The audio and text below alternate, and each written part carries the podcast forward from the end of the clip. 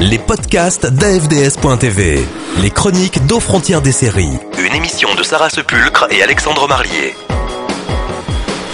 Générique en série, Stéphanie Chavagne.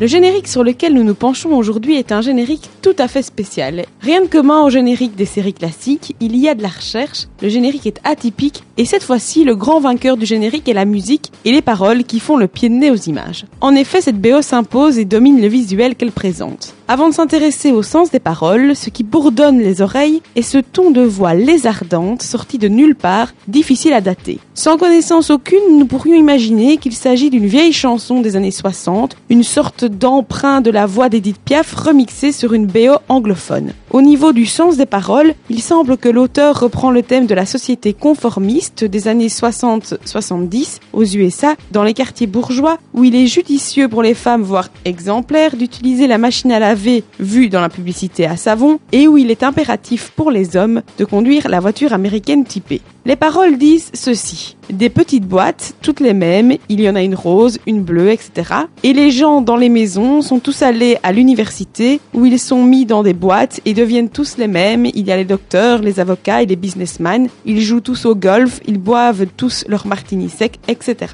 Cette BO est en fait le générique de Weeds, cette série qui a fait fureur sur Showtime. Le pitch, Nancy Botwin a des soucis financiers suite au décès de son mari. Elle décide pour s'en sortir de vendre du cannabis dans la petite ville bourgeoise d'Agrestic. Cette série joue sur la morale, ou plutôt sur un manque de morale, sur le politiquement incorrect, l'illégal qui s'instaure dans la société des gens extrêmement politiquement corrects. La BO est interprétée par Malvina Reynolds. L'interprète est une chanteuse populaire américaine née en 1900, activiste politique, et le choix est succulent. Tel un disque qui déraille, cette chanson met en exergue une société conformiste, pathétique, qui déconne, qui foire. Et tout cela est fait de façon classe, discrète, mais inratable. Qu'en est-il maintenant des images? Celles-ci viennent servir la parole du générique en illustrant des maisons toutes semblables, des voitures toutes semblables, des quartiers tous semblables, et des hommes et des femmes qui courent de manière tous semblables. Je dis ici que le générique vient servir la musique, outre le fait que effectivement les images illustrent les paroles de la chanson, ce qui est étonnant pour un générique de série, c'est justement le choix des images. Parce que dans ce générique, les acteurs sont balayés, laissés à part. Alors qu'on s'attend dans une version classique à des gros plans des personnages principaux, ici seuls les noms des personnages et le nom du créateur viennent s'inscrire dans les visuels, donc table rase des acteurs au profit du sens général des paroles de la chanson.